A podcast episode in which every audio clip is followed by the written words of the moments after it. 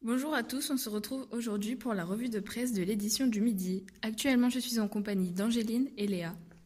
Bonjour, en effet, on va parler de la journée internationale des droits des femmes du 8 mars 2019. Cette journée est bien aimée par les femmes qui particulièrement se montrent et manifestent. Effectivement, cette journée ne date pas d'hier, puisqu'elle existe depuis les années 70. Elle est célébrée tous les ans le 8 mars et a un thème chaque année. Cette année, le thème était Penser équitablement, bâtir intelligemment, innover pour le changement.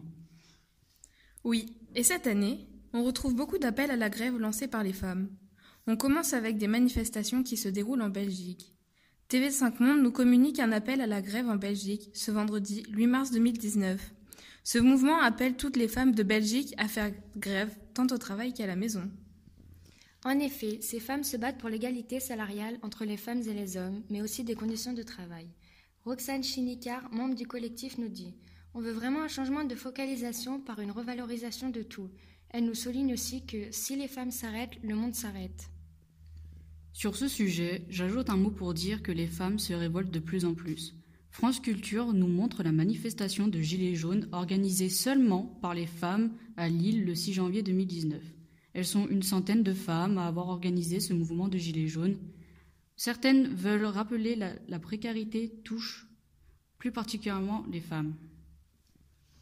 Maintenant, penchons-nous sur les agressions sexuelles que subissent les femmes au quotidien. Il y en a beaucoup plus qu'on ne pense. Le numéro 22633 du journal L'Humanité nous fait part des témoignages de Léa et Mathilde à visage découvert. Elles veulent montrer à toutes les femmes qu'il ne faut pas avoir honte de, dénoncer les violences sexuelles qu'elles ont subies. Cependant, les femmes sont davantage représentées au cinéma. Par exemple, Brie Larson incarne l'intrépide Captain Marvel cette année. Je profite de cet instant pour dire que des femmes ont aussi créé une radio féminine sur la fréquence 95.5 en 2008. Elle se situe dans les Yvelines, à Mantes-la-Jolie. L'objectif principal est la valorisation de la banlieue à travers les femmes. C'est la première radio féminine en Île-de-France. On peut donc voir que les femmes font de nouvelles apparitions et s'expriment de plusieurs façons. Merci de nous avoir écoutés ce midi. On revient demain midi à la même heure avec un nouveau sujet.